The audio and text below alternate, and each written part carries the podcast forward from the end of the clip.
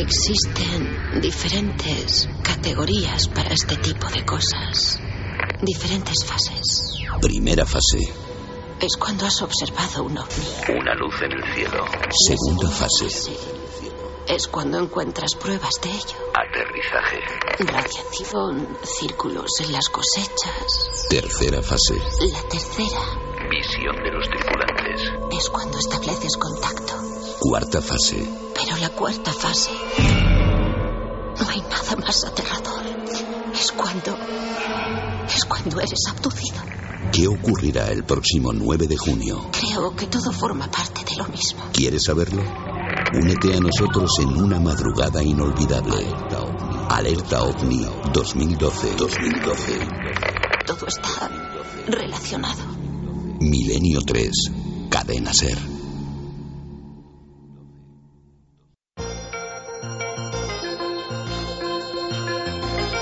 Milenio 3. En la cadena Ser. Con Iker Jiménez.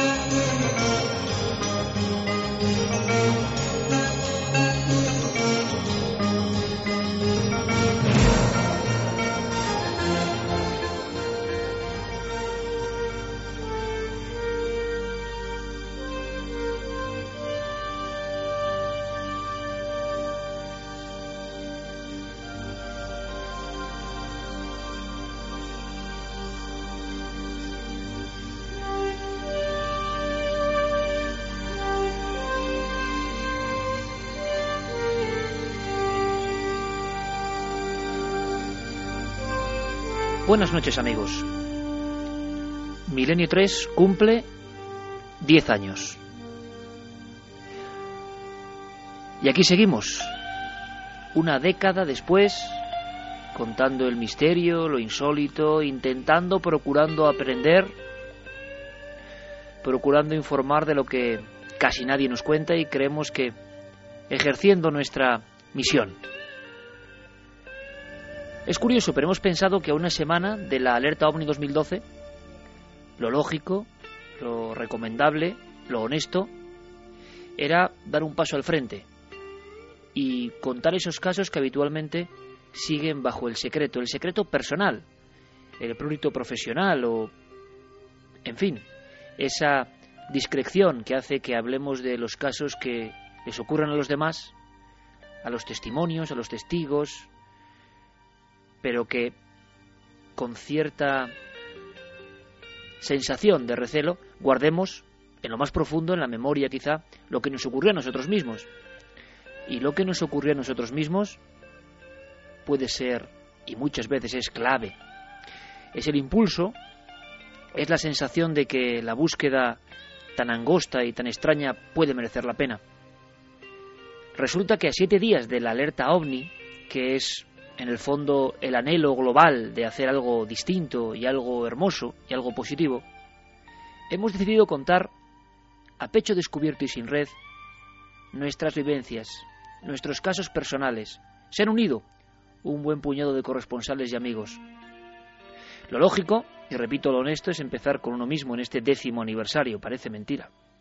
Hace diez años, y no es casualidad, sabemos que no existe, comenzábamos en estos mismos micrófonos hablando de ovnis y pilotos y profesionales del aire español. Intervenía Iñaki Gabilondo y había diferentes profesionales que nos contaban sus observaciones. En su voz, a veces ya quebrada por el tiempo, la emoción, la sensación de que habían estado ante algo distinto, algo que les había proporcionado otra forma de ver las cosas. Muchas veces, incluso los pilotos más avezados, militares, civiles, no volvían a ser los mismos.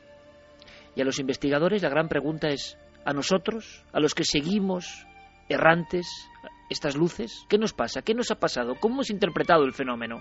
¿Nos ha cambiado la vida?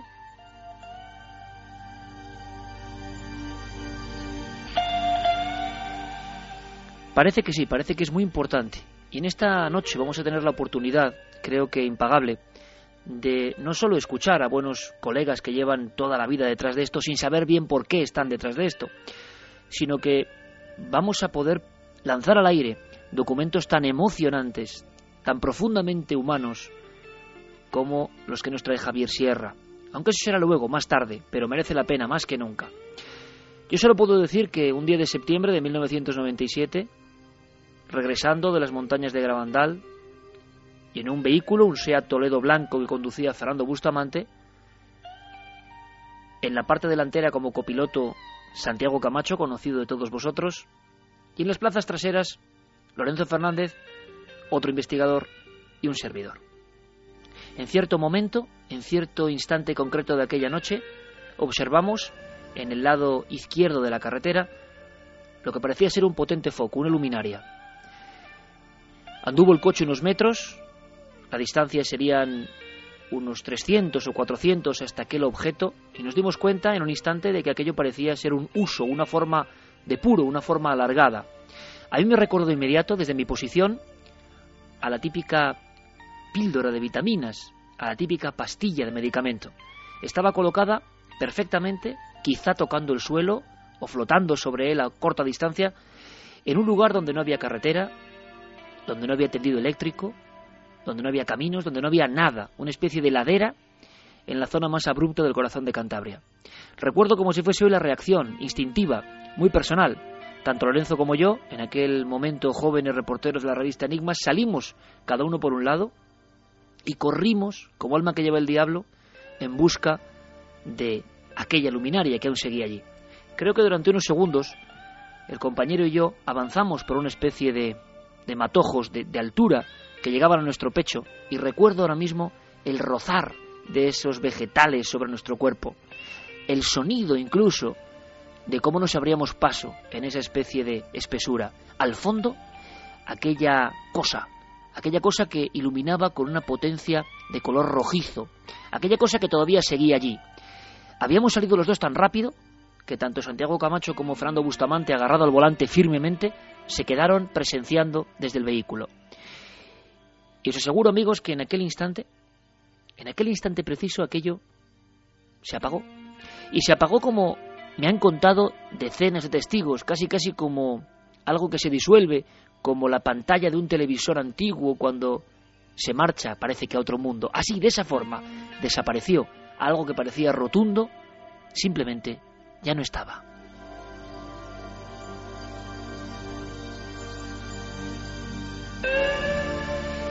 Y en aquel instante, y tengo que decirlo, repito con la palabra honestidad con la que hemos empezado, sentí un, un enorme miedo. Y no lo entendí, porque desde niño perseguía un instante como ese. Pero aquello, su presencia, se había esfumado ante nosotros, no había tanta distancia y ya no había nada. Y yo tengo que decirlo, no nos atrevimos a avanzar más. En ese instante había dos preocupaciones. Una, el objeto. Una, importante, porque podía estar tripulado, como han contado tantos testigos. Tantos casos, tantas caras de terror. Ya eran unos cuantos centenares de entrevistas en la faltriquera en aquel momento, en el 97. Repasaron mi mente como si fuese una película antigua. ¿Y por qué no iba a sentir yo ese mismo miedo? Pero al mismo tiempo decía, ¿por qué los ovnis tienen que dar miedo? ¿Hay algo negativo en ellos? No lo creo, sinceramente. Allí sufrí todo tipo de impresiones. La segunda preocupación era que las cámaras, el equipo de cámaras, había quedado en la parte trasera del coche, y temía como profesional contar esta historia y no tener la prueba gráfica.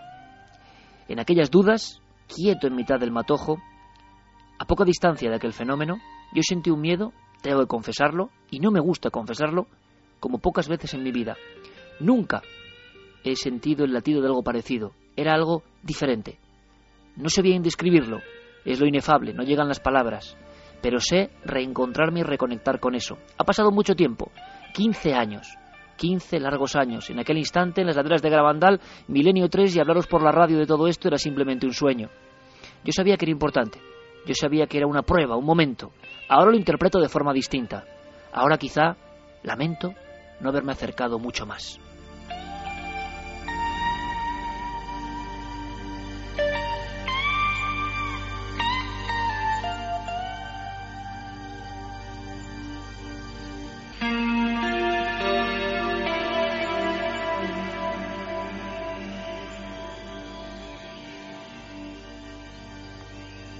Son recuerdos, historias que vienen a la mente y muchos compañeros las van a compartir.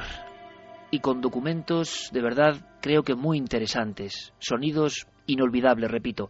Abrimos líneas de contacto de inmediato porque hoy es además clave daros pautas, pasos, mezclar la emotividad, el recuerdo, la nostalgia, las sensaciones, lo profundo de todo esto con todo lo que ya estamos programando para Valladolid, cúpula del milenio, próximo día 9 de junio, día que creo que puede ser clave para muchas cosas.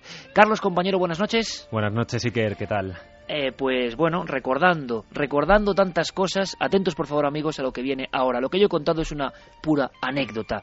Lo de Javier Sierra sí que os voy a dejar sin palabras. Abrimos líneas de contacto rápidamente e informamos de todo lo que está ocurriendo, Carlos, porque hoy además vamos a dar los resultados de esa encuesta que llevamos elaborando varias semanas, casi un mes, para saber justo antes de la noche del 9 de junio, alerta 2012, cómo está el patio a este nivel en España ahora mismo. Desde luego que sí, pueden seguir participando todos los oyentes en la página web ikerjiménez.com, esas dos encuestas que ya llevamos varias semanas abriendo. Y por supuesto, las vías de contacto ya están abiertas, milenio3 con número cadenaser.com, nuestro correo electrónico, las frases de los oyentes en cadenaser.com y también las redes sociales, la nave del misterio en Facebook, en Twitter y en Google Plus. Y nada, pues eh, a partir de ahora, por supuesto, ya nos pueden escribir todas las cosas que quieran nuestros oyentes.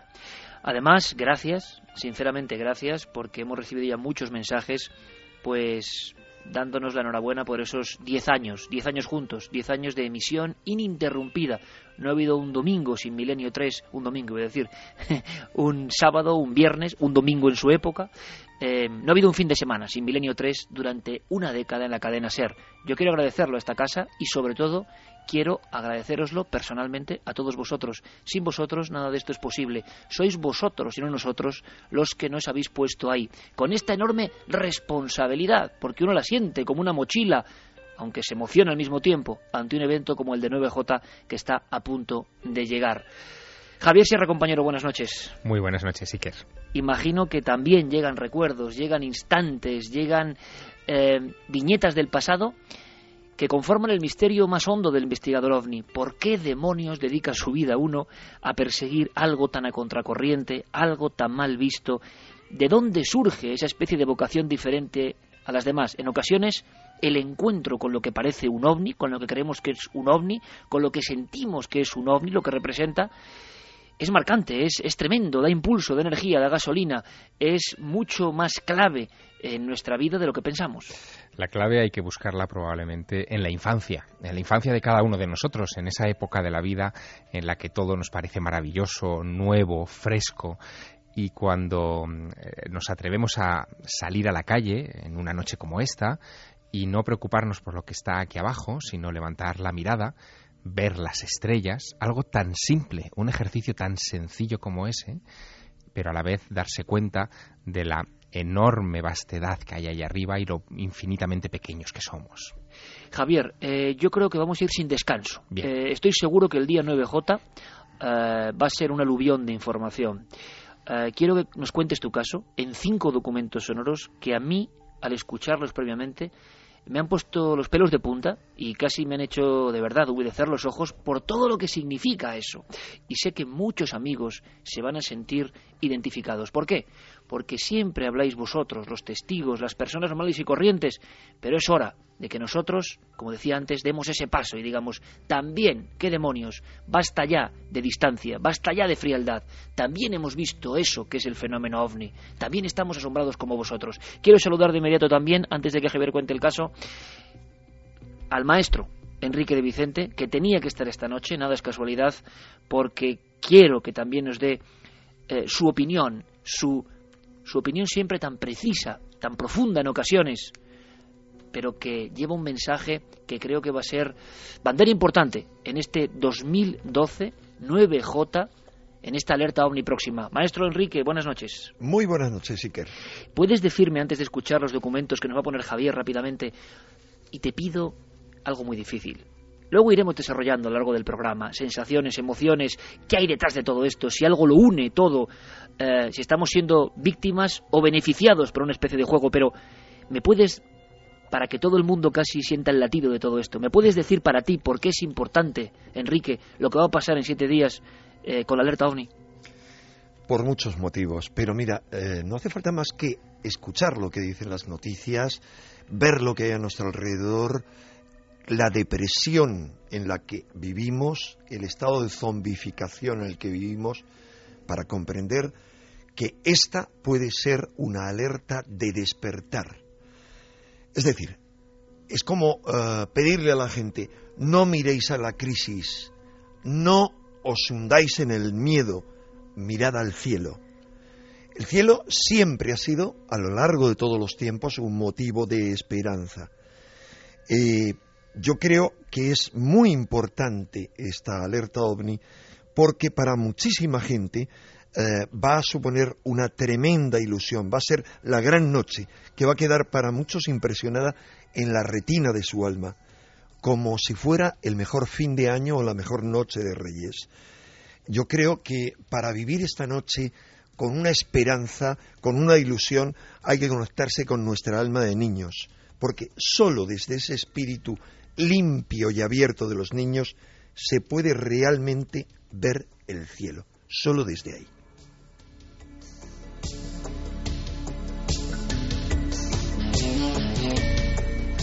primera andanada, primeros titulares que van directamente al epicentro de la conciencia colectiva de Enrique de Vicente. Yo creo que es importante combinar hoy la casuística, la emoción, lo que nos ha ocurrido, lo que nos parece, nuestra incertidumbre, nuestra fascinación, con estos mensajes que creo que también eh, representan algo muy importante, algo que se está moviendo, algo que nos lleva en ocasiones como desde que conectamos con este misterio y no sabemos bien hacia dónde. Podéis intervenir en cualquier momento, por supuesto, amigos que estéis tanto en las redes sociales eh, como a través de las vías convencionales y nos marchamos con la música de Noel Calero. Le pido uno de esos fondos maravillosos a Noel de Jean-Michel Jarre para que se funda casi con las palabras de Javier. Javier, queremos, como decía, ir al impacto, que nos cuentes qué son estos sonidos que has recuperado y te lo agradezco de tu archivo porque son todo esto del encuentro y el encontrarse con el misterio por parte de un investigador, de varios investigadores, pero además grabado con toda la emoción, con toda la fuerza de la voz humana. Pues Iker, cuando mm, he abierto mi archivo y he retrocedido en el tiempo 25 años, porque lo que quiero contaros esta noche sucedió hace 25 años, hace cinco lustros, eh, me he preguntado, y llevo todo el día con ello en la cabeza, ¿por qué no he escrito nada sobre esto? en todos estos años, y mira que han sido páginas y páginas las que he redactado sobre el tema ovni, ¿por qué a fecha de hoy todavía no he escrito una palabra contando pormenorizadamente lo que sucedió aquella noche de verano de hace 25 años? Y la clave yo creo que está en la enorme carga emotiva que todavía subyace detrás de aquella experiencia. Yo tenía Iker en aquella época 15 eh, años. Todavía no había cumplido los 16. Faltaban dos semanas, poco más para mi cumpleaños. Era la noche del 23 al 24 de julio de 1987. Aquella semana, aquella semana de julio, eh, la había pasado en la ciudad condal, en Barcelona, eh, entrevistándome con los que entonces eran probablemente los líderes de opinión y de información eh, relacionada con el fenómeno ovni, con los misterios en general. recuerdo haber visitado a Antonio Rivera, al patriarca de la ufología, en su casa de San Feliu de Codines, haberme encontrado con otros investigadores, haber visto los archivos de viejas revistas que quería conocer mm, en primera persona. En todos esos lugares, un chico de 15 años, maravillado por el misterio, como muchos de los que nos escuchan ahora, eh, se limitaba a hacer unas cuantas fotografías con una cámara. Eh, no eran como las de ahora, es decir, que tenías que cuidar muy bien el número de fotos que hacías porque el presupuesto era muy limitado. Y em, también a grabar. Llevaba una grabadora conmigo, una pequeña grabadora que utilizaba en todo momento para que todo quedase registrado. Esas cintas, Iker, son las que he eh, desempolvado estos días y de donde salen los documentos que escucharemos.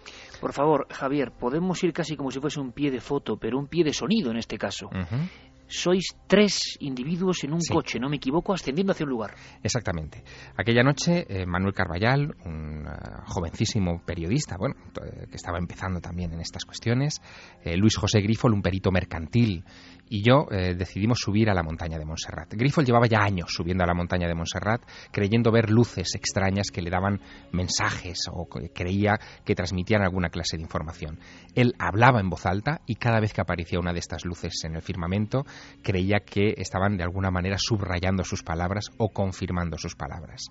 Y en esa noche, a bordo de un Matra Inca, un viejo deportivo, empezamos el ascenso. Íbamos parando cada poco tiempo y en un momento dado nos apeamos del coche, nos quedamos bajo la bóveda celeste, maravillados por el espectáculo que se nos ofrecía, y comencé a pulsar el botón del rec, de la grabación de la grabadora.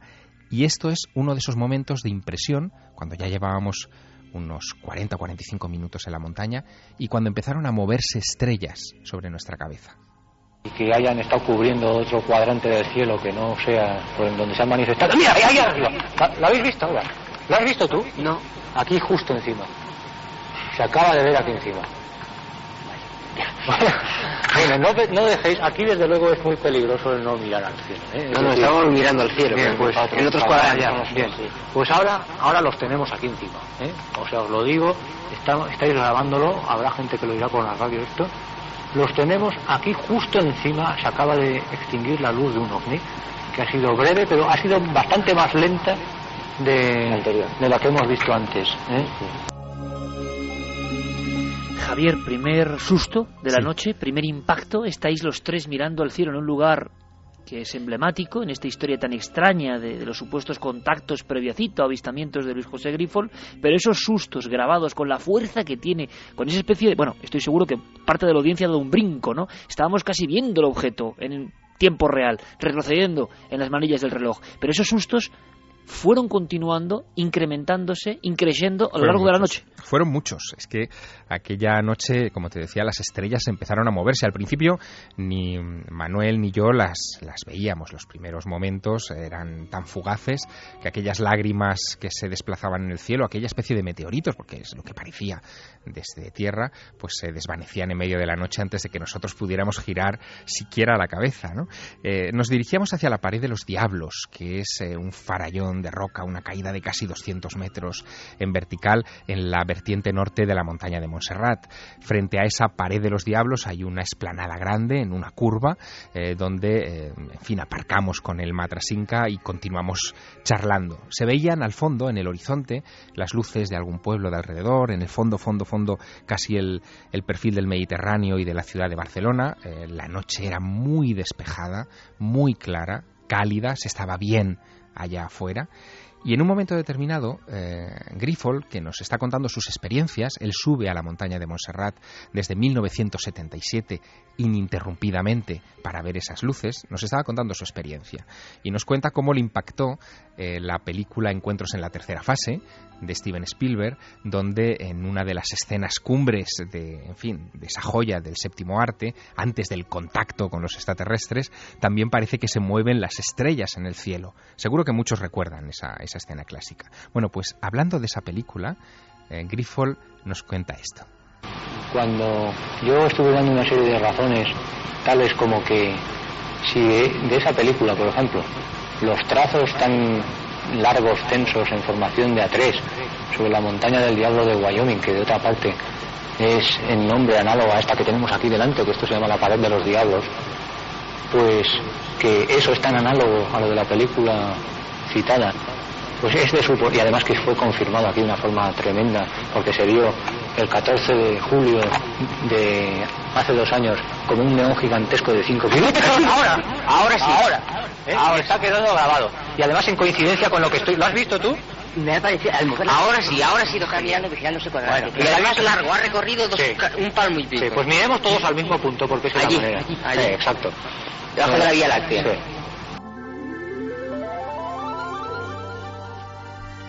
Estamos viviendo, Javier, prácticamente en tiempo real, esto es increíble, la secuencia de hechos. Los jovencísimos investigadores, Javier Sierra y Manuel Carballal, Luis José Grifol, eh, señalando cosas que empiezan a producirse una tras otra y tenemos los sonidos. Me parece increíble. Hay un momento en que algo se destaca, una especie de núcleo es la palabra, ¿no? Sí, sí, hay un momento en el que, eh, bueno, se crea una cierta tensión porque eh, yo recuerdo que Manuel Carballal no había tampoco visto este segundo trazo tan, tan importante y eh, había una cierta actitud escéptica por su parte. Nosotros subíamos, de hecho, los dos bastante escépticos a la montaña. Habíamos pasado por todos los teóricos del fenómeno ovni de Cataluña y todos nos eh, despachaban un poco con, con, bueno, con cierto desdén lo que estaba sucediendo. Decían que estaba sucediendo en Montserrat, nadie le daba ningún interés y nosotros íbamos contagiados de ese escepticismo, pero poco a poco, al ver esas lágrimas que empezaban a moverse en el firmamento, ese escepticismo fue, desde luego, cayendo. Y es verdad lo que dices, en un momento determinado, Griffol está muy emocionado, eh, se le nota ya como pletórico, él sabe que algo está ocurriendo efectivamente, nosotros lo veíamos todavía con, con cierta sorpresa, vemos relámpagos a nuestro alrededor muy extraños en el horizonte, eh, me parece estar viéndolos, eh, no había nubes, no había truenos, no había nada, pero veíamos esos fogonazos a nuestro alrededor, el aire parecía que estaba cargado eléctricamente, y de repente, mm, bueno, él nos, nos, describe su estado de ánimo y la situación en estos términos. Es decir, a mí me parece muy... Seguimos viendo luces, luz, pero, pero constante, ¿verdad? Que es brillante, y desde un foco, desde un, desde un núcleo, ¿verdad?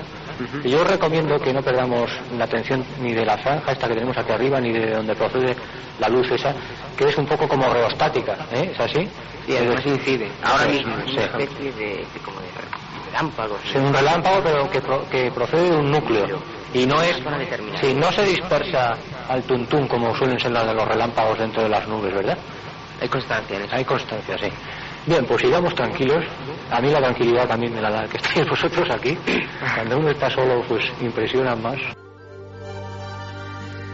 El ambiente se estaba cargando, Iker, como te puedes imaginar. Eh, nosotros estábamos contagiados un poco de esa, de esa expectación, seguíamos charlando, eh, era noche, noche, no había luna, eh, las estrellas brillaban mucho sobre nuestra cabeza, teníamos, en fin, toda la, toda la madrugada por delante si, si pretendíamos estar allí de observación.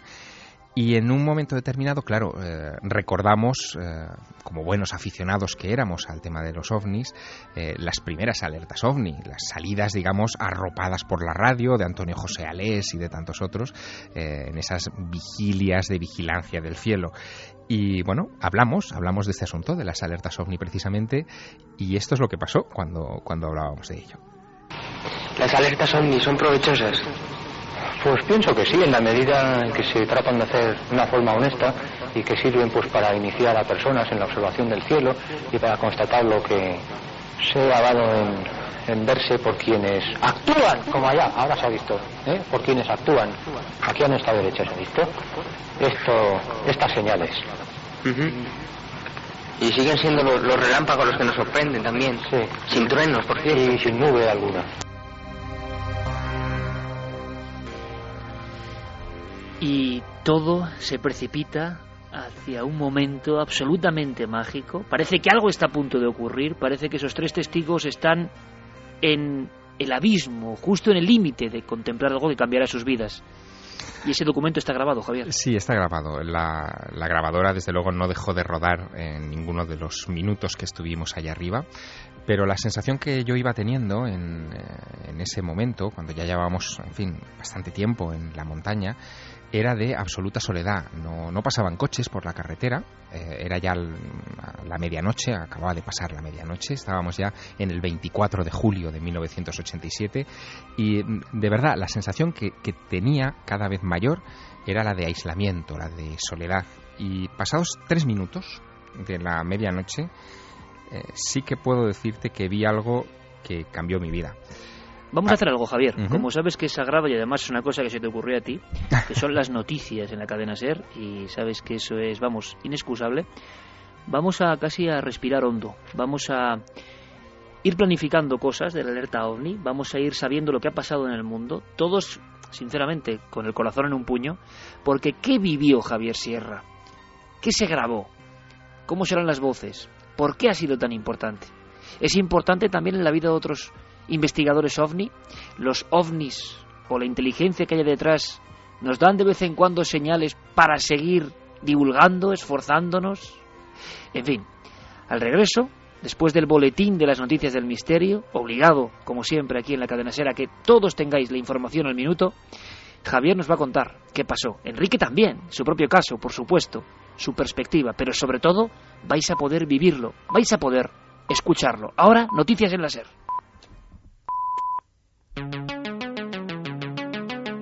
Cadena Ser. Noticias del misterio.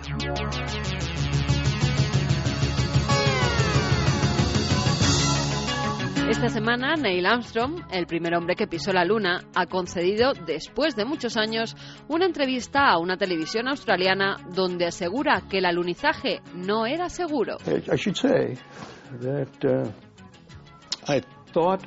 Debo decir que pensaba que teníamos un 99% de posibilidades de regresar a salvo a la Tierra, pero solo un 50% de posibilidades de hacer un alunizaje exitoso en el primer intento.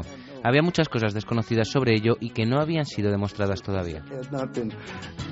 Armstrong ha dicho que todo lo que se conocía sobre la Luna en el año 1969 no había sido demostrado. El calor de la superficie lunar podía afectar a nuestro sistema, por lo que teníamos que tener cuidado. Podíamos tener problemas térmicos que si empeoraban no obligaban a tener que despegar inmediatamente y salir de allí, pero todo funcionó de forma correcta. Esto preocupaba, pero como todo parecía ir satisfactoriamente, decidimos permanecer en la superficie más tiempo. El astronauta estadounidense ha señalado que se toma a broma a quien dice que no estuvo en la Luna. A la gente le encantan las teorías conspiranoicas, son muy atractivas, pero nunca me han preocupado porque sé que algún día alguien volará de nuevo y recogerá la cámara que yo dejé.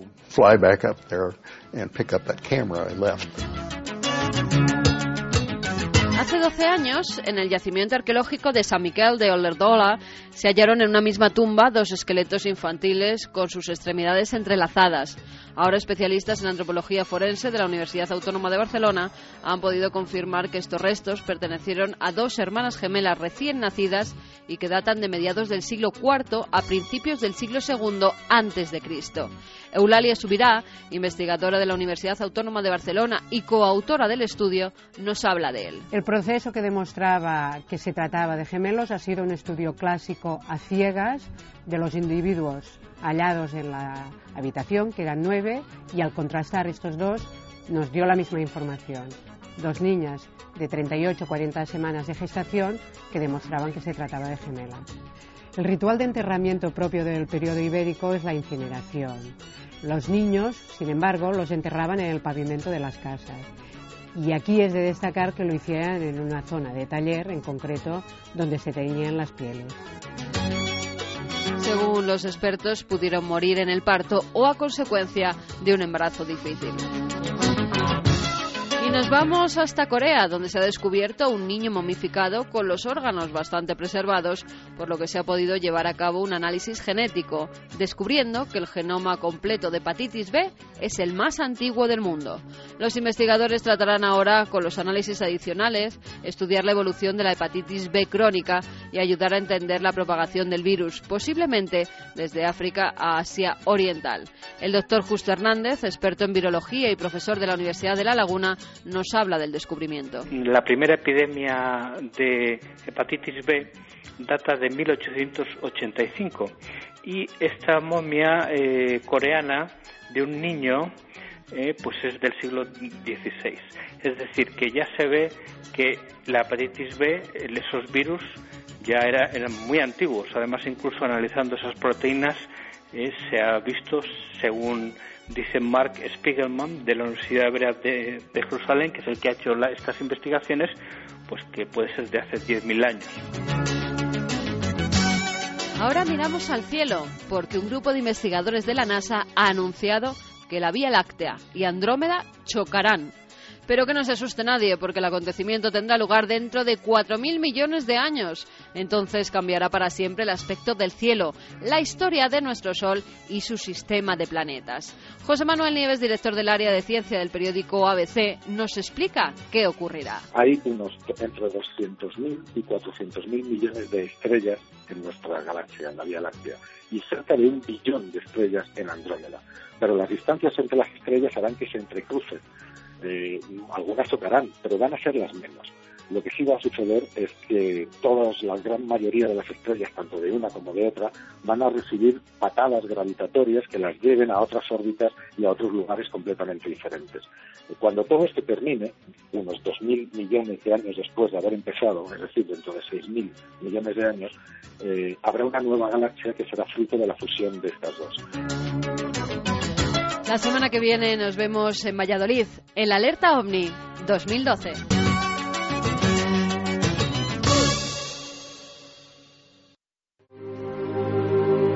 Diez años después de la tragedia del Prestige en la costa gallega, cadenaser.com te trae en exclusiva el documental Marea Blanca, de Isabel Coixet y Coronita Save the Beach. Sé el primero en descargarte este homenaje a las miles de personas que lo dejaron todo para salvar la costa gallega. Entra en cadenaser.com y podrás conseguir en exclusiva este emocionante testimonio.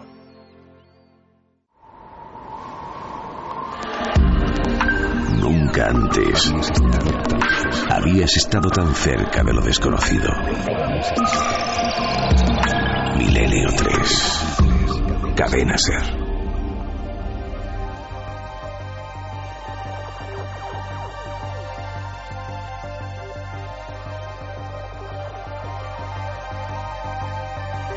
Poco a poco avanzamos en Milenio 3 hacia ese momento clave, ese momento cósmico. Próximo sábado, 9 de junio, Cúpula del Milenio junto al Pisuerga, corazón de Valladolid. Nos dicen muchas personas que quieren conseguir entradas siempre gratuitas para esa emisión. Iremos dando datos a lo largo de la noche. Guillermo León en ikerjiménez.com, ya sabéis, la web también de este programa, tiene todos los datos hasta el minuto concreto de todo lo que está ocurriendo en tiempo real. Una de las cosas, precisamente, esas entradas que se darán en Valladolid. A lo largo de esta semana podéis poneros en contacto con la cadena Ser en Valladolid y ellos son los que darán las entradas. Unas 1.200 plazas. No son muchas, no son muchas, sinceramente, pero el lugar merece la pena. Será la central de datos, aunque lo importante es que participéis como vigilantes del cielo y en los grupos donde habrá corresponsales, que lo repasaremos con paciencia mm, dentro de un tiempo, esta misma noche, para que tengáis todos los datos. También en ese dossier, Alerta OVNI 2012, Guillermo León tiene tanto los grupos con corresponsal de Milenio 3 como grupos de vigilantes del cielo, es decir, vosotros, amigos del programa, que vais a estar eh, vigilando en montes, en playas, en veredas y prácticamente todo el dibujo de nuestro país de la piel de toro y de las islas, por supuesto, la península y las islas, estarán perfectamente eh, vigiladas por estos centileras amables del alerta OVNI del 2012. Pero eso será luego, porque nosotros hemos querido, como decíamos, ir un poco más allá y contar casos de investigadores, casos que han sido a veces auténticos regalos del cielo, aunque se vivieron con intensidad, incluso a veces, yo lo he dicho, con cierto temor. Javier Sierra, antes de las noticias, nos hablaba de esa escena. Luis José Grifo, Manuel Carballal y él en las cuestas de Montserrat, en un lugar clave, en uno de esos lugares de poder a los que volvemos una y otra vez, como volvía el hombre antiguo y no sabemos bien por qué, quizá llamados por ese canto de sirena del misterio que les atraía igual que nos atrae ahora los investigadores de los ovnis. Ahí estaban los tres, avanzaba la madrugada, pero quedaba algo, algo potentísimo por vivirse y por grabarse, Javier. Algo que no podíamos ni imaginarnos porque aquella noche, eh, con lo que habíamos visto, con esas eh, luces, esa especie de meteorito surcando eh, pues prácticamente los cuatro rincones del firmamento y en algunos puntos incluso em, de manera que parecía que Luis José Grifol se anticipaba su presencia porque él decía mirad entre las dos estrellas superiores del carro. Fijaros en la constelación de Perseo en fin daba indicaciones y nosotros veíamos ahí ese tipo de, de fin de luces o de manifestaciones.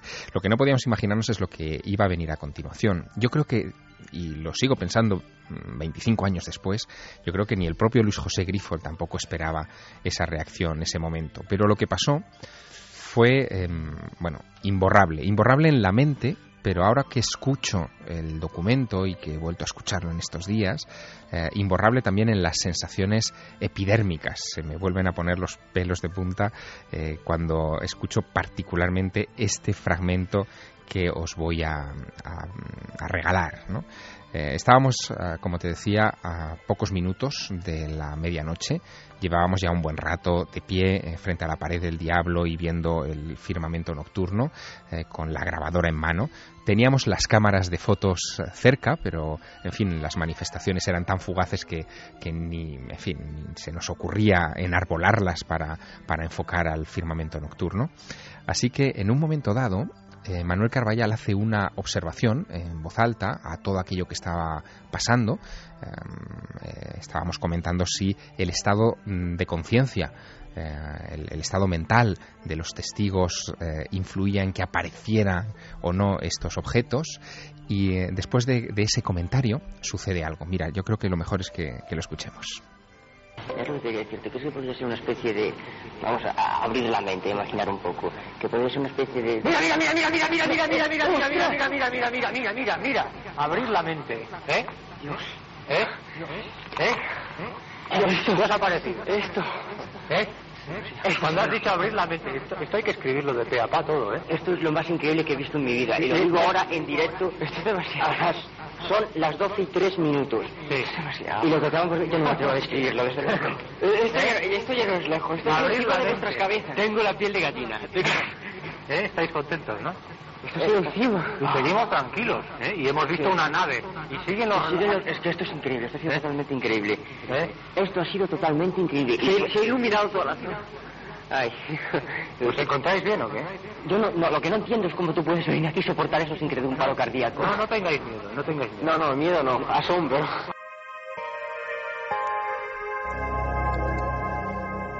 Estábamos aterrorizados, Iker. No tengáis miedo, decía Grifo. Sí, no tengáis miedo. bueno, lo que vimos eh, sobre nuestras cabezas, en nuestra vertical, eh, a una distancia que yo siempre he calculado muy corta, mm, quizá un centenar de metros, quizá un poco más, fue un objeto grande, de, color blanco, muy brillante, refulgente, con un centro muy vívido de color verde esmeralda y una especie de chispas anaranjadas por detrás, como a modo de cola. Apareció y como habéis podido escuchar en cuestión de dos tres segundos eh, aquello que había expulsado la noche de repente también lo volvió a engullir. Eh, nos volvimos a quedar a oscuras. Fue sentirse iluminado durante dos tres segundos y volver a estar en la masa ciaga de las oscuridades. Y sentir y esto es algo que que he recordado mm, de nuevo escuchando este documento, sentir que estábamos a merced de alguien, no de algo, Iker, a merced de alguien.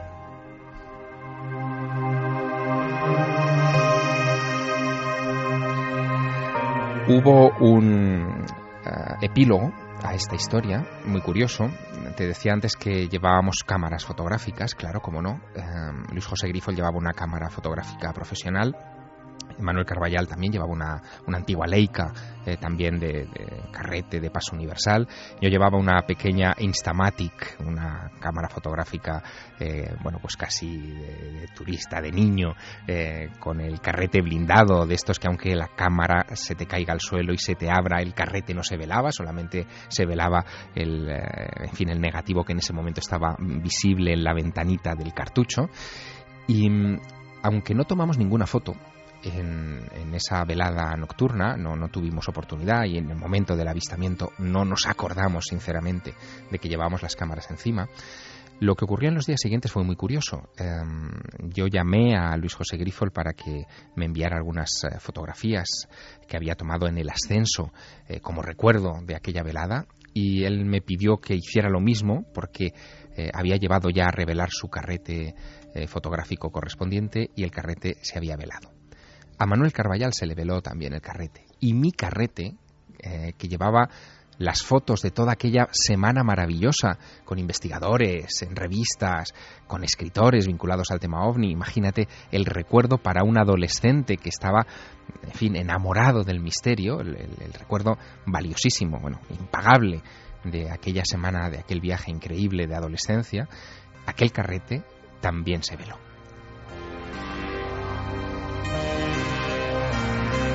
Un viaje iniciático, sin duda. Hay como una conexión. Hace poco leía Juan García Tienza en la mítica revista Vimana, en aquel boletín, repasando también viejos legajos, y me sorprendía mucho algo que decía, ese regreso, ese peregrinar inconsciente incluso hacia los lugares de poder y hacia las experiencias iniciáticas o místicas de los antiguos y que de alguna forma la versión moderna, la versión actualizada, aunque no seamos muy conscientes de ello, era la que estamos viviendo. Ahora le preguntaré a Enrique qué opina de todo esto. Me gustaría mucho saber lo que opinan también nuestros amigos y amigas de Milenio 3 al escuchar esto. Aquí, aquí no hay trampa ni cartón.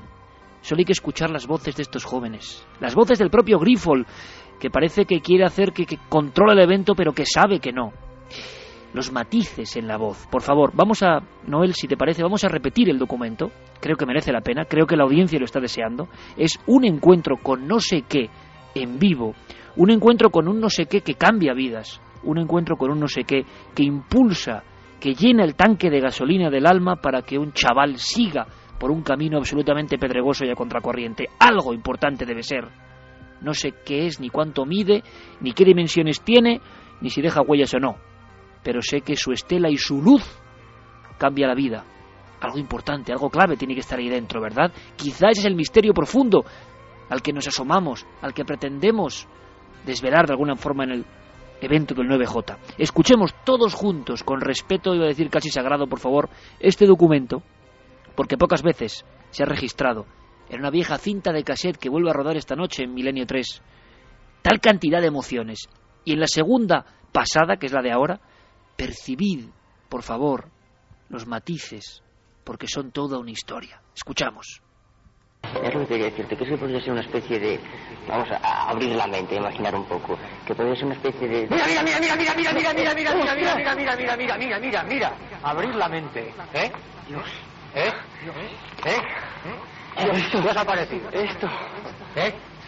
Cuando has dicho abrir la mente, esto, esto hay que escribirlo de pe a pa todo, ¿eh? Esto es lo más increíble que he visto en mi vida. Y lo digo ahora en directo. Esto es demasiado. Son las 12 y 3 minutos. Sí. Es demasiado. Y lo que acabamos de... Yo no me atrevo a describirlo, desde luego. Esto, esto ya no es lejos. Esto Abrir es la de nuestras cabezas. Tengo la piel de gallina. ¿Eh? Estáis contentos, ¿no? Esto sigue encima. Y seguimos tranquilos, ¿eh? Y hemos visto Sí. una nave. Y siguen los... Siguen los- Es que esto es increíble, esto ha sido totalmente increíble. ¿Eh? Esto ha sido totalmente increíble. Se, se ha iluminado toda la zona. Ay. ¿Os encontráis bien o qué? Yo no, no, lo que no entiendo es cómo tú puedes venir aquí y soportar eso sin que te dé un paro cardíaco. No, no tengáis miedo, no tengáis miedo. No, no, miedo no, asombro.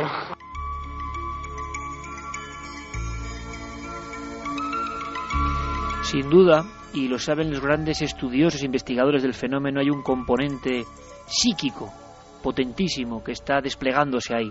Enrique de Vicente, maestro, compañero, ¿cómo, cómo calibras esto que se escucha viva voz, año 87, que vuelve a la vida una semana antes de la alerta ovni y que expresa tantas cosas, el destello y el deslumbrarse ¿no? ante ese fenómeno? Pues hombre, yo creo que eso es la realidad. La realidad no es, no son las elucubraciones intelectuales, no son los corsés que nos impone el sistema establecido de lo que es correcto y lo que es incorrecto, sino que la realidad es la vida que fluye en nosotros, las emociones, el impacto que nos produce lo que vemos y este impacto tremendo que nos produce lo desconocido. Eso es, estamos enfrentándonos a una realidad clara. Eh, por mucho que de los dos que vivieron esa experiencia, uno de ellos siga aquí diciendo claramente, pese a ser el segundo autor español más vendido en el mundo, que él ha visto un ovni y que él ha corrido, yo me acuerdo que lo contó delante de la prensa en la presentación de su última novela, contó cómo corrieron como alma que lleva al diablo, mientras que el otro, pues no, niega, como tantísima gente que han sido compañeros nuestros, niega realmente que haya algo enigmático. Olvida su vivencia, olvida su pasado. Esto, eh, al haberme enfrentado a muchos testigos ovni, he visto que algunos socialmente la niegan, en privado no, pero socialmente no quieren hablar de ellos. Hay otros, por el contrario, que siguen siendo valientes. Entre ellos, muchísimos pilotos, de los 150 pilotos a los que he entrevistado que han visto ovnis, y siguen diciendo, yo vi algo inexplicable.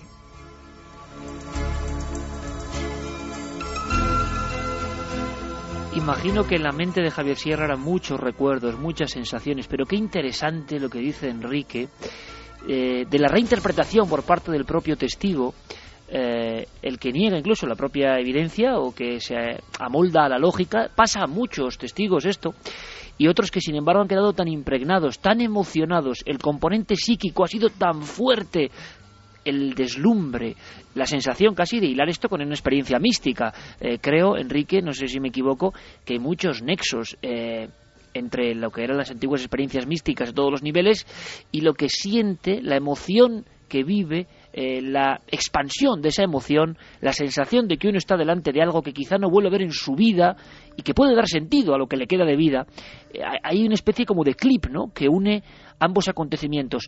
El ser humano en la antigüedad y ahora, por ejemplo, en el 87, o los muchos casos que vamos a escuchar esta noche, recientísimos, saben que son experiencias absolutamente trascendentales. Bueno, y además, eh, si me permites, eh, Iker, tú decías la conexión mística, bueno, en el caso de Montserrat es, más que evidente.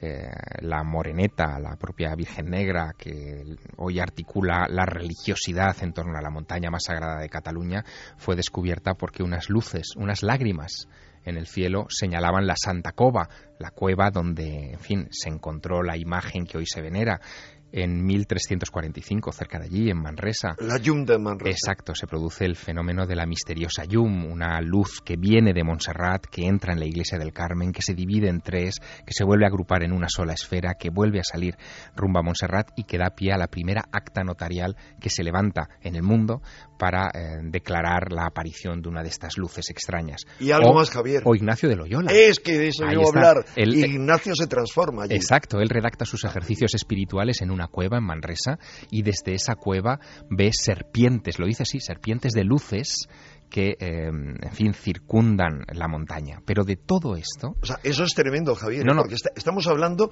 ni más ni menos que el fundador de la compañía religiosa más importante que sigue teniendo en este momento un poder oscurecido en el Vaticano, pero es una de las dos grandes fuerzas que combaten. Pero fíjate, de, todo esto, de todo esto, Enrique y Iker, em, yo de, lo que hemos escuchado esta noche, de este documento que, en fin, ha quedado ahí por alguna razón, yo creo que tiene un sentido todo, ha quedado, eh, eh, ha quedado grabado y, nos transmite la, la, emoción intacta 25 años más tarde. Yo creo que mm, me quedaría de todo esto con, con la frase que yo casi te diría que podría ser el lema del 9J, ¿no? Es abrir la mente. Exactamente. Yo creo que esa es la clave de toda esta historia. Yo añadiría un segundo subtítulo. Puedes no creer, pero eh, la clave es haz por una noche, haz como si creyeras en ello, para abrir tu mente a la magia. Porque claro, estamos hablando de cosas muy profundas y me gustaría mucho que todo este flujo llegase con las opiniones que ahora escucharemos vía Carlos Largo eh, de todos vosotros. ¿Por qué? Porque fijaos si surgen incógnitas más allá de lo de lo casuístico. Hay dos formas, mi opinión humildísima, ¿eh? de enfrentarse a todo esto. Buscar casi el objeto, analizar como hace el científico, buscar la evidencia. Y da la impresión, por otro lado, de que estas cosas eh, se escurren, juegan, hacen su teatro, son importantes si se les mira desde el lado quizá mágico y no científico, y desde luego eh, varían o hacen variar nuestro alma de una forma poderosísima, potentísima, con un nivel de intensidad emotiva como pocas otras cosas ocurren en la realidad.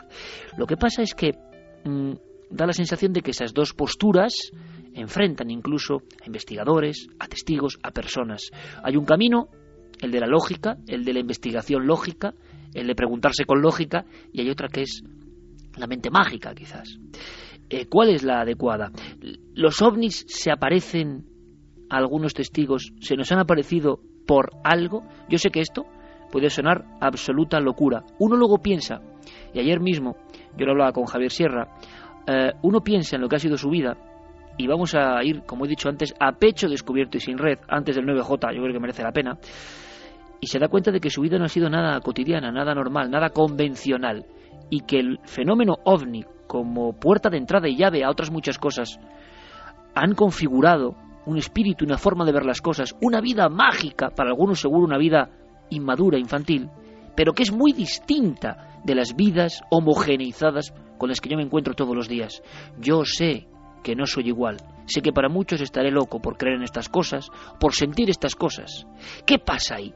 Eh, ¿Son señales que tienen que ser interpretadas? ¿Quien ya ha borrado su mente mágica, aunque le aparezca la señal, es incapaz de percibirlo? Bueno, yo creo que es increíble, pero encima es que últimamente estas cosas parece que, que continúan, que siguen, que evolucionan. ¿Qué pasará el 9J? Veréis, vamos a escuchar a un compañero, Ángel Briongos, porque nos habla de algo que ha pasado hace apenas una semana en uno de los centros eh, neurálgicos importante hablar de los puntos concretos porque muchos están pasando cosas los puntos que se han elegido y que algunos han elegido eh, libremente sin darse cuenta de que acudían a auténticos epicentros sagrados desde la antigüedad. Tampoco deja de ser misterioso eso, ¿eh? que la gente de motu propio, incluso sin saber del misterio, al final decida estar en un sitio, acampar en un sitio, mirar en un monte, sin saber que allí está un pasado muy poderoso con este tipo de encuentros. Bien, Ángel Briongos hace una semana. Conectemos todo esto con la pura actualidad. Ha ocurrido en Calatorao, eh, donde va a haber un observatorio astronómico donde nos van a ayudar. Ha pasado hace nada y quiero que lo escuchéis. El avistamiento que tuvimos eh, fue en Calatorao, en la provincia de Zaragoza, el lugar elegido eh, para la alerta OVNI justo hace una semana prácticamente, el domingo pasado, ni una semana, ¿no?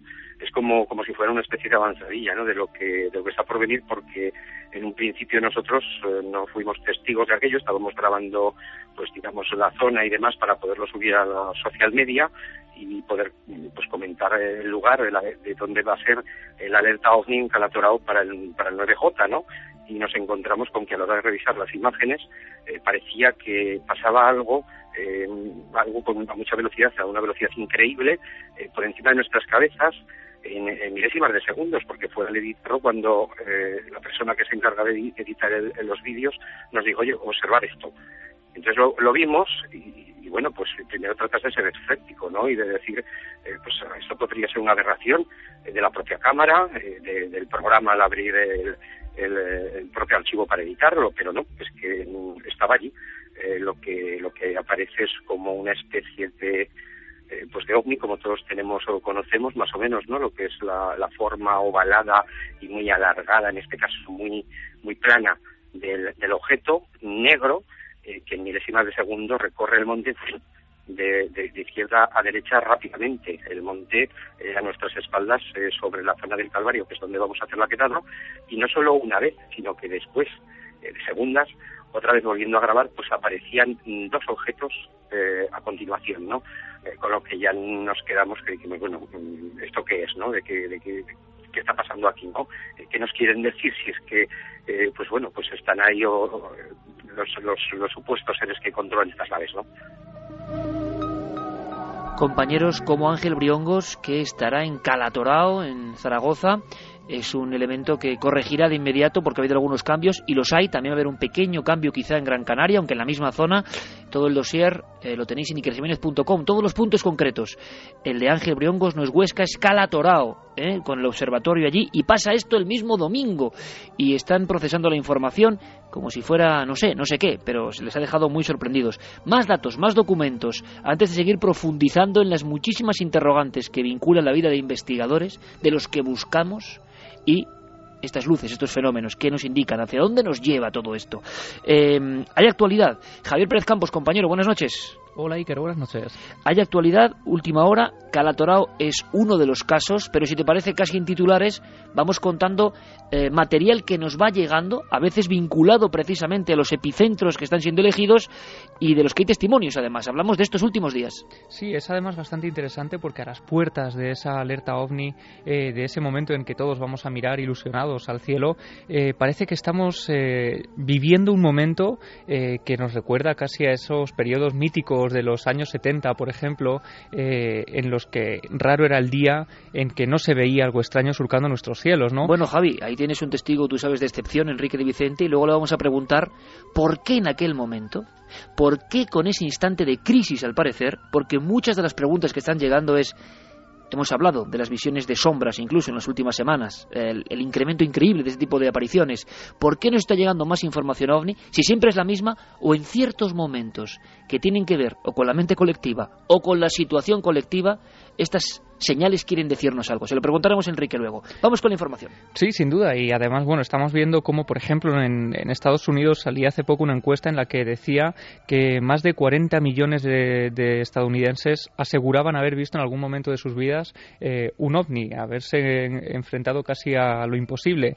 Y no hay que ser muy lejos porque, como dice Siker, aquí en España estamos recibiendo noticias, eh, testimonios de personas que nos están escribiendo a las vías de contacto de la alerta ovni eh, contándonos, por ejemplo, eh, sus experiencias en, y en estos casos además hemos seleccionado eh, los que han ocurrido en mayo, pero es que llevan ocurriendo prácticamente desde noviembre de 2011 como un goteo eh, casi incesante. Y Esa es la oleada va- entre comillas, ¿no? Eso Javi? es. Empezamos en noviembre y se intensifica incluso hasta estos últimos días de Sí, se intensifica y además va cobrando fuerza, como decimos hasta ahora. El primer caso, si quieres, Seeker, precisamente en Valladolid, en el sitio donde estaremos el próximo sábado, es allí donde en torno al día 10 de mayo, eh, Gabriel, que nos escribía desde, desde allí, desde Valladolid, él tuvo una, una experiencia que además le, le inquietó especialmente. Fue precisamente circulando por el barrio de los pajarillos eh, cuando de repente algo llama su atención en el cielo. Él observa una extraña luz de, un color rojo intenso eh, que además es eh, casi cegador. Eh, y eso es lo que le llama la atención en un primer momento, esa intensidad de esa luz. Una luz que volaba además bastante baja, eh, muy cerca de las casas, de los tejados de ese barrio de los pajarillos, y estuvo allí durante unos minutos. Eh, de hecho, al principio pensaron, por esa cercanía en la que se encontraba, que podía ser un helicóptero, pero se dieron cuenta de que la luz de, de ese objeto era demasiado intensa y volaba demasiado bajo para poder ser un helicóptero. Más o menos se encontraba a un kilómetro del coche con el que él circulaba por ese barrio de los pajarillos. Eh, a los pocos minutos el objeto se desplaza hacia su derecha de forma casi imposible, eh, continúa hacia un valle cercano. Y si quiere, Siker, eh, vamos a escuchar a Gabriel, hemos hablado con él y que nos cuente un poco y que nos describa él cómo fue ese momento. A la altura del barrio de Los Pajarillos vimos una luz muy grande, muy intensa, de un color rojo intenso, moviéndose, como si un helicóptero bajara. Y según nos acercábamos nosotros, porque nosotros íbamos en el coche, se desplazó ya hacia la, hacia la derecha, hacia el valle del Esgueva, por donde sabemos que suele haber muchos avistamientos. Curioso porque el Valle del Esgueva estará vigilado además por Ángel del Pozo y en Valladolid, como es lógico, habrá además una vigilancia especial. Luego iremos implementando la emisión, Javi, con otros de los casos, son diferentes lugares de España, donde hemos recibido incluso testimonios. Eh, Carlos Largo, compañero, eh, mensajes, ¿qué opinan nuestros amigos? ¿Qué están diciendo? Seguro que algunos, eh, yo creo que se han incluso emocionado con esos documentos de Javier Sierra y su encuentro cercano con la luz ¿eh? en 1987. Desde luego que sí, estaban llegando ya muchos mensajes y además muchas eh, historias, muchas referencias eh, muy parecidas a lo que pudo vivir Javi. Y bueno, pues por ejemplo, eh, Jonay Rodríguez de Gran, Canaria, de Gran Canaria nos decía, hablando de los cielos, ya que se acerca el 9J, quiero comentar que hoy, hace alrededor de una hora y media, estaba haciendo fotografías en un lugar en el campo y he visto una de esas especies de meteoritos naranjas que pasan despacio, que a veces se pueden ver en nuestros cielos. Fran Benítez también nos decía, el día 20 de mayo de este año me encontraba en Manchester, era alrededor de las 11.45 de la madrugada, y vi un objeto aproximadamente de- del tamaño de la luna, de un color oscuro, podía ser negro, no brillaba. Lo vi trasladarse durante unos minutos, recorrería mucha distancia, pues del tamaño de la luna pasó al de un pájaro pequeño y su recorrido fue como dirigirse hacia el norte, y después lo perdí ya a lo lejos. Carlos Martín también nos hacía llegar su historia. Hola amigos, soy de un pueblo abulense, Madrigal de las Altas Torres. Una tarde de domingo a finales de los 90 volvía de un viaje a Madrid, cuando al mirar por la ventana del autorres pudo ver, pudo ver con total claridad cómo una nube marchaba en dirección contraria a las demás. Al fijarme absorto esa nube fue literalmente convirtiéndose en una especie de zeppelin. En un instante ese objeto que no era normal y menos allí, y menos allí se acható y desapareció a velocidad incalculable. Miré al asiento de detrás de mí como sin saber si era mi imaginación, y un chico me miró y asintió como diciendo, yo también lo he visto. Edu Torres también nos hacía llegar su historia. Decía, el 11 de julio de 2009 estábamos mi novia y yo en Cala de Embou, en Ibiza, en la playa, pasada la medianoche, mirando hacia el norte. En un momento vimos una luz en el cielo lo lejos como el frontal de un avión. Surgía del noreste, más allá de la bahía de San Antonio, con dirección oeste en vuelo prácticamente horizontal. No le dimos mayor importancia hasta que seguidamente surgieron otras seis o siete luces iguales con la misma dirección. No iban en formación, pero sí que mantenían la misma velocidad. Maralbert también nos decía, yo vi hace tiempo algo que me dejó marcado. Estábamos frente a un aeropuerto a lo lejos, una luz que subía en perpendicular. No había otro aeropuerto en los alrededores. Era para mí inexplicable.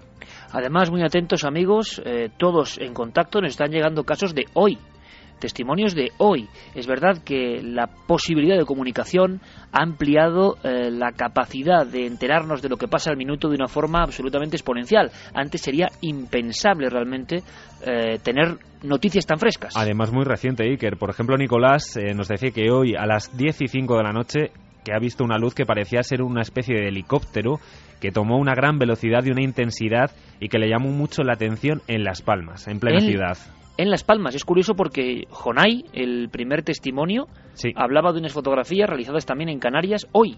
Exactamente hoy, esta tarde.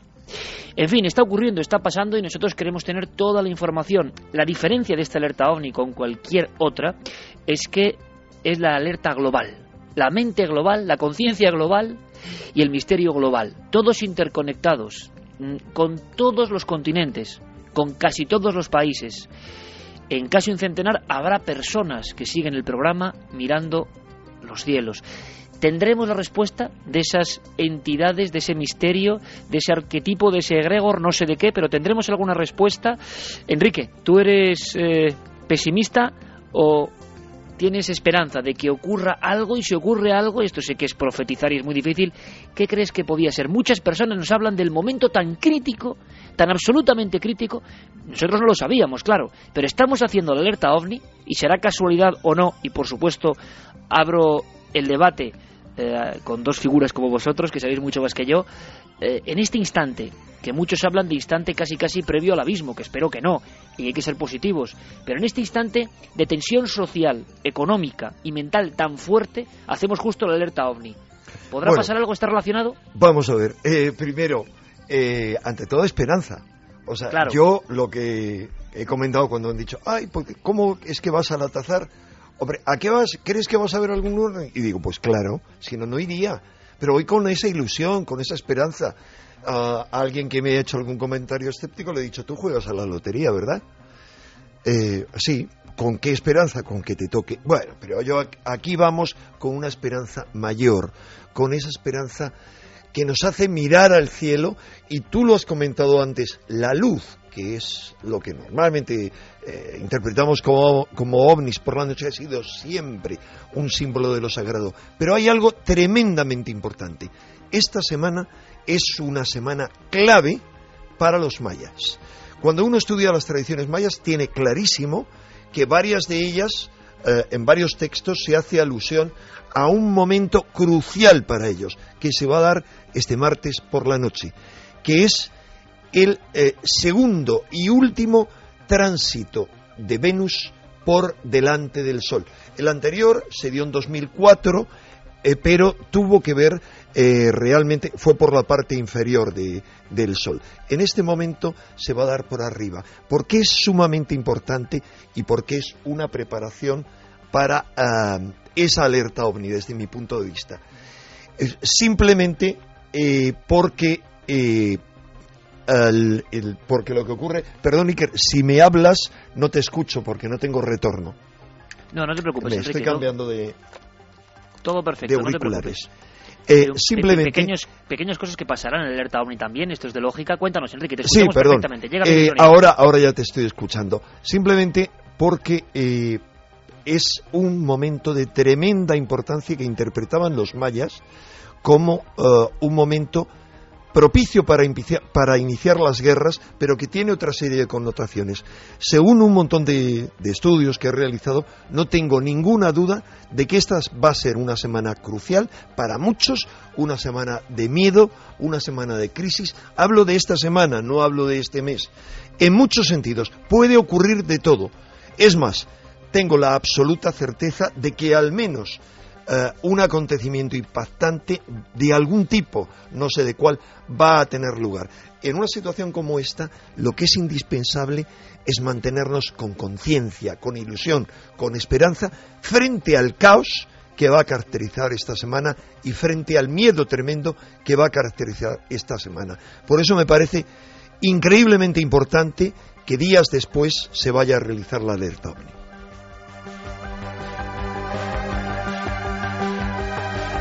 Javier, la relación entre investigadores y ovnis. Eh, muchos han cambiado su vida, muchos han visto el objeto, la luz, en el peor momento, cuando estaban a punto de abandonar casi casi entre comillas este sacerdocio, que creo que tiene mucho de eso también, de fe profunda en el fenómeno, y justo en ese instante aparecía algo, una señal, a veces en forma de caso inexplicable, a veces en forma de evidencia irrefutable que, que, bueno, que estaba ahí, que era importante, y en ocasiones con el encuentro directo con la luz.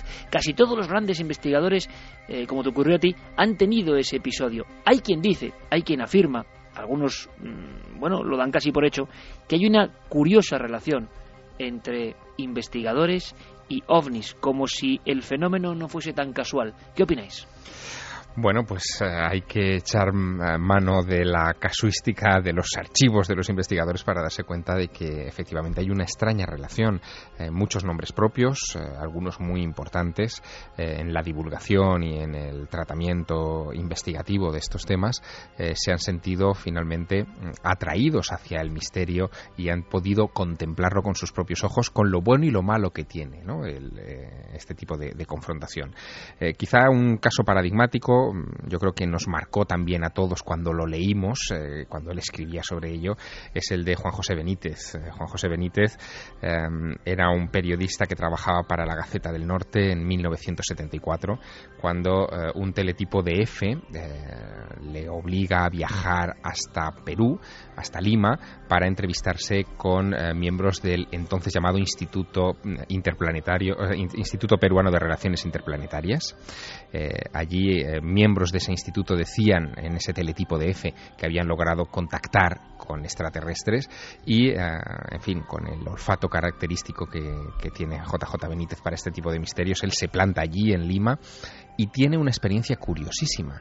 No eran los miembros de este IPRI eh, los, que, los que habían abanderado esas declaraciones, eran los hijos, en todo caso, de los eh, fundadores del IPRI, un grupo de chavales muy jóvenes que haciendo escritura automática eh, habían creído establecer contacto con una civilización extraterrestre y esa civilización extraterrestre en esos mensajes psicográficos, por extraño que esto pueda parecer, les habían citado en alguna ocasión en el desierto de Chilca, unos 60 kilómetros al sur de Lima, donde ellos a fecha fija, a fecha pactada en esas psicografías, habían podido tener encuentros con ovnis.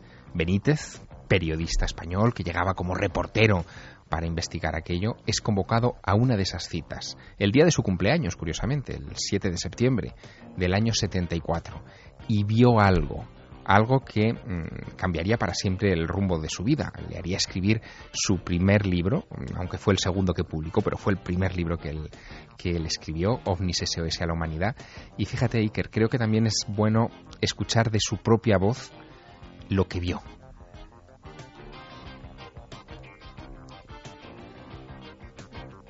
Tenemos ahí el, el documento de JJ Benítez, porque quiero que lo escuches, sí que es, es el valor del testimonio. Y nos pilló de espaldas a ese grupo. Entonces recuerdo que oí gritos, nos dimos la vuelta, calcula tres segundos, entre que oyes los gritos y te das la vuelta y miras en dirección a donde oyes los gritos, vimos una luz enorme, blanca pero impresionante y en silencio y luego apareció un segundo objeto más pequeñito que empezó a hacer como giros sin, sin orden alrededor del primero. Y estuvo un ratito, o sea, estuvo, yo calculé, aunque ahí calculas mal el tiempo, pero alrededor de 5 o 7 minutos, que es bastante Y ese caso, Javier, motivó una ilusión muy importante en ese reportero. Llegaron los reportajes, es como si todo fuese una curiosa cadena. Y en España también la recepción con éxito increíble de aquellos dosieres de la, la Gaceta del Norte. Luego él tuvo oportunidad en julio de 75, cuenta en su libro 100.000 kilómetros tras los ovnis, y esto es muy curioso, que por ejemplo una noche, estando en Bilbao, en una zona eh, del pleno corazón de Bilbao, esa ciudad industriosa y un tanto oscura de los años 70, por lo que es la orografía ¿no? de fábricas, chimeneas, eh, él nota un dolor tremendo eh, en la noche del 8 de julio del 75, hacia las 12 de la noche, se despierta, algo le empuja hacia la terraza y en la estrechísima terraza donde solo ve un trozo del cielo, observa una figura, un, un objeto con una corona parecida a la que vio en Perú, en, en Chilca. Esos sucesos ocurrirían tres veces entre aquel 8 y el 15 de julio y posteriormente con miembros de la delegación de Plaza y Janés, la editorial, en Oviedo, en la carretera de Oviedo a León, tienen todos un grupo que estaban preparando una promoción de uno de sus exitosos primeros libros, observan eh, nítidamente la presencia de una de estas aeronaves. Para Benítez, astronaves extraterrestres. Y este tipo de encuentros, además, le hicieron tener una fe muy especial, muy intensa y que conectaba mucho con el público. Y fíjate, hay un caso más en la trayectoria de JJ Benítez que, que, conviene repasar. Yo tengo sobre la mesa de nuestro estudio un uh, antiguo libro suyo, se titula Encuentros en Montaña Roja, se publica en junio de 1981, pero lo que recoge sobre todo son las experiencias que él vive en un cráter eh, de la Montaña Roja en Lanzarote en eh, 1978. Pasa dos noches, las del 14 al 16 de junio de 1978, eh, dentro de ese cráter, como si fuera un ermitaño, eh, con apenas unas provisiones de dátiles, galletas, pasas y agua. eh, y en esos eh, días eh, de aislamiento voluntario, porque ha recogido testimonios de pilotos que han visto en las cercanías de ese cráter luces extrañas, tiene también una, un extraño encuentro. Eh, Benítez decide mm, poner en práctica quizá cosas que había aprendido en Perú con aquellos eh, jóvenes eh, descendientes del Instituto Peruano de Relaciones Interplanetarias, deja la mente en blanco, se pone en alfa, como él dice, y eh, espera que eh, algo o alguien le transmita alguna clase de información, de indicación, de mensaje, y que llega, le dice a las 11 de la noche.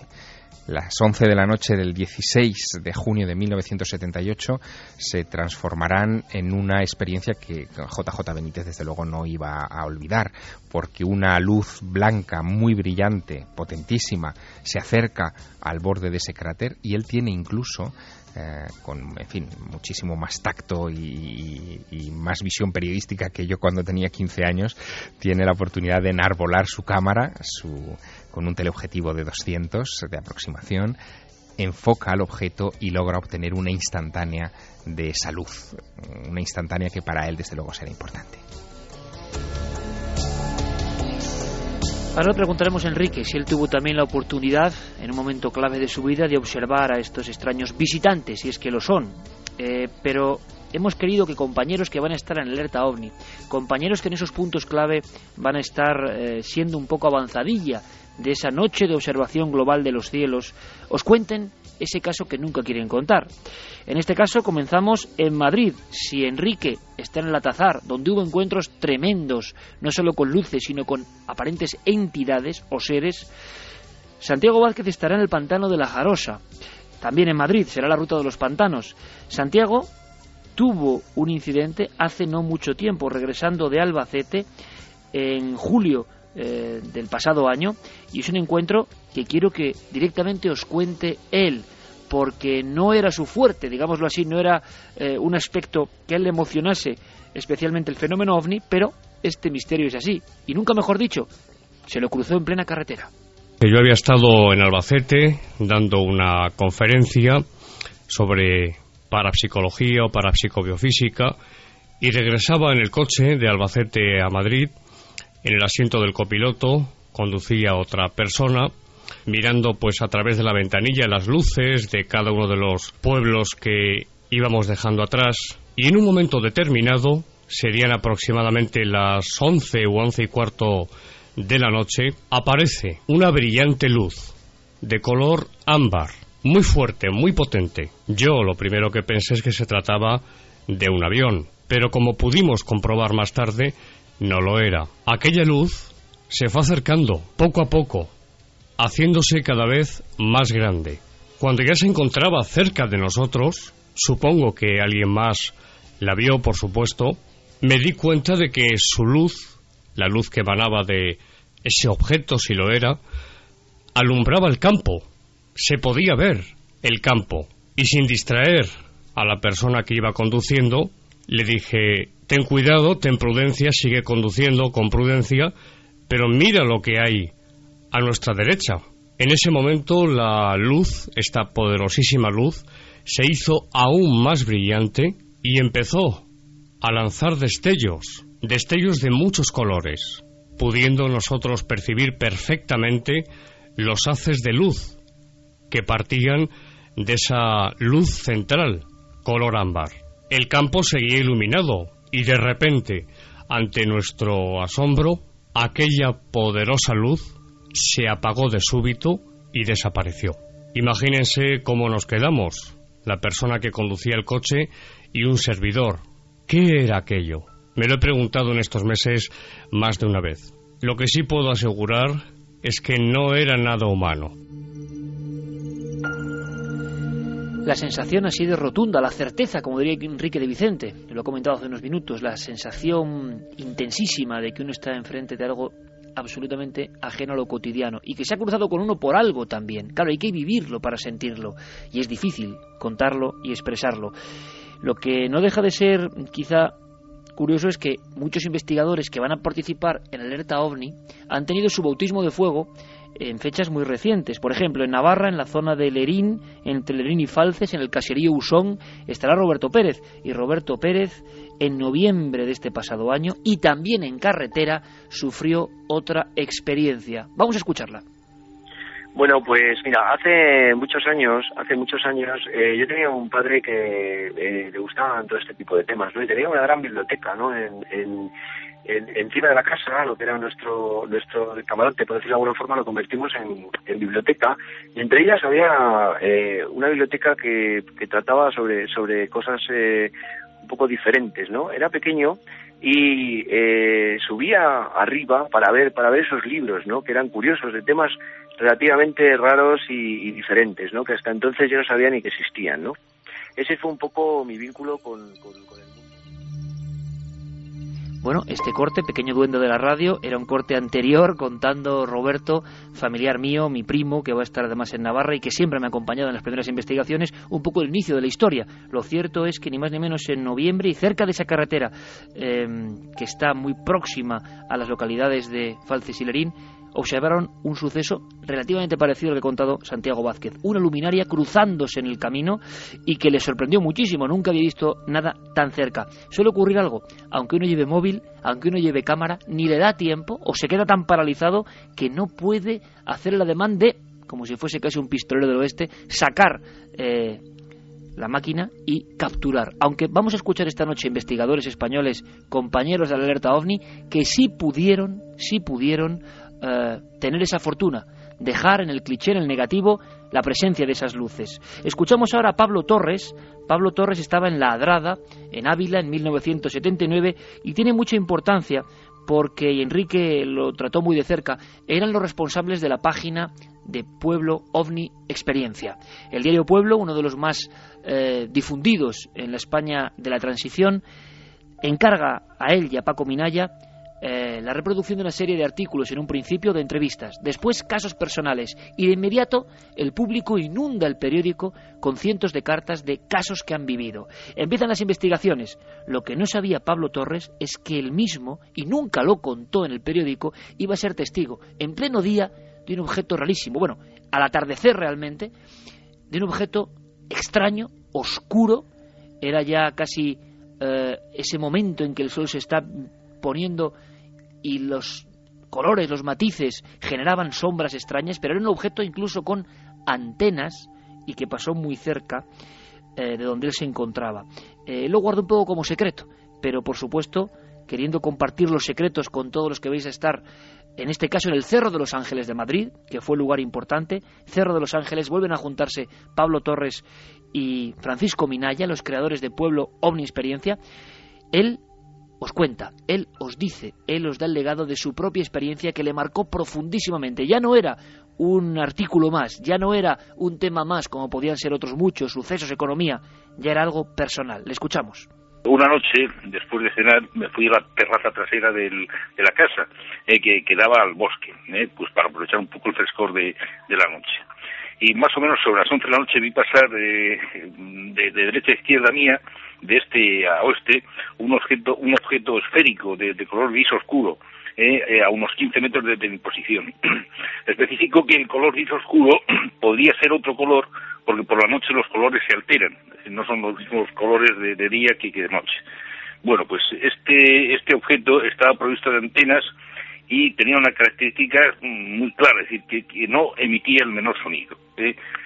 Puedo decir que por el tamaño, pues, pues descarto que, que, fuera una nave extraterrestre, pero también descarto que fuera algún ingenio terrestre. Es decir, aquello era una cosa rara y aquello fue una experiencia eh, que, que conté por primera vez pues pues eso, más o menos 30 años después de haber ocurrido, pues para no generar, eh, porque en aquellos años me parece que, que estamos, Paco Minaya y yo, estábamos haciendo ya mi experiencia, y si yo hubiera publicado aquello, pues hubiera dado lugar a decir, bueno, pues este está contando algo que, pues para animar un poco la página y demás. Entonces, eh, espera muchos años, pero ya por fin lo he contado aquella experiencia que, que, fue una experiencia muy, muy, no sé cómo calificarla, pero fue una, una experiencia fuerte y duradera y, y, que, fíjate, 30 años después recuerdo perfectamente el, el paso del objeto eh, a unos 15 o 20 metros mío.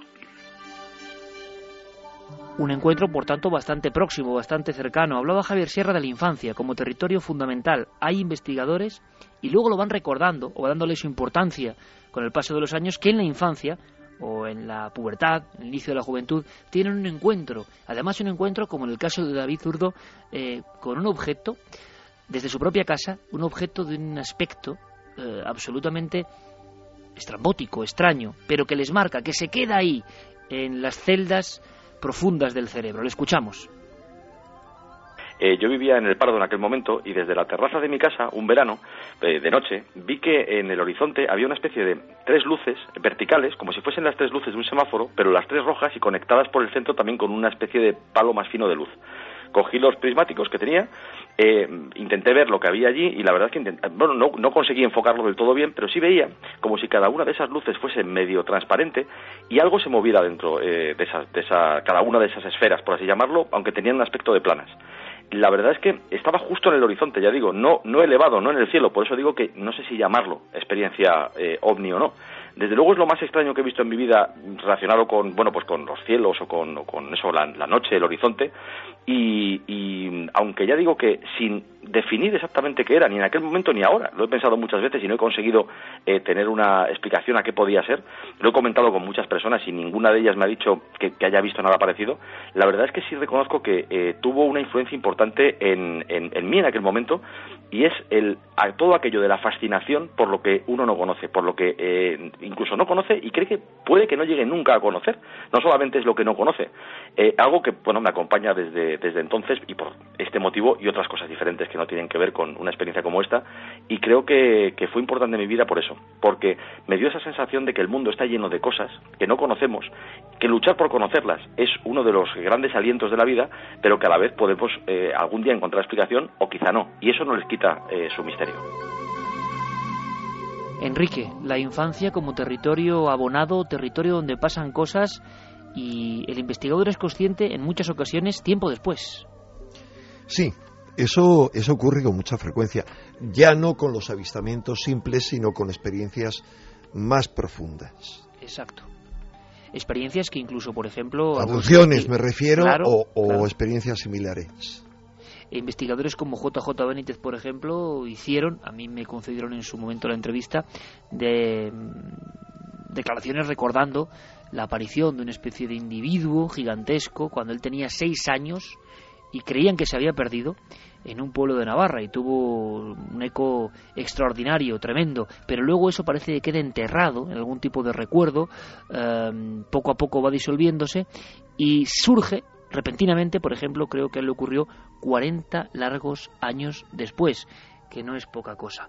Estamos escuchando a testigos diferentes, testigos que van a estar en puntos concretos de nuestro país, pero queda mucho por saber. Por ejemplo, el propio caso de Enrique. Tú tuviste, Enrique, la oportunidad de ver un objeto, no voy a decir parecido al de David Zurdo, pero sí en una situación parecida, en una terraza altísima, casi casi dominando Madrid, y aunque fuese algo muy breve, también te marcó, imagino, profundamente.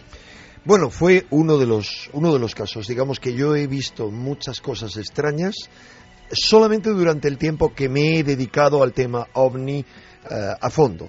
Pero sí, fue muy extraño porque eh, no voy a contar las circunstancias que precedieron, que fueron las circunstancias un poquito raras, pero yo salí a la terraza de mi casa a descansar, miré al cielo y de repente, en un edificio muy alto de Madrid, dominaba 180 grados y de repente vi una, eh, algo destelleante pero que no se movía y estuve observándolo, pues calculo tres o cuatro minutos, hasta que intenté ir a por una cámara fotográfica y cuando regresé ya no estaba. Ahora ah. sabemos más, Enrique, que llegan de inmediato las noticias y ahora te sigo preguntando cosas en torno a esa experiencia que sé que no es la única y lo importante que ha sido para ti dentro de esta búsqueda. Continuamos en Milenio 3.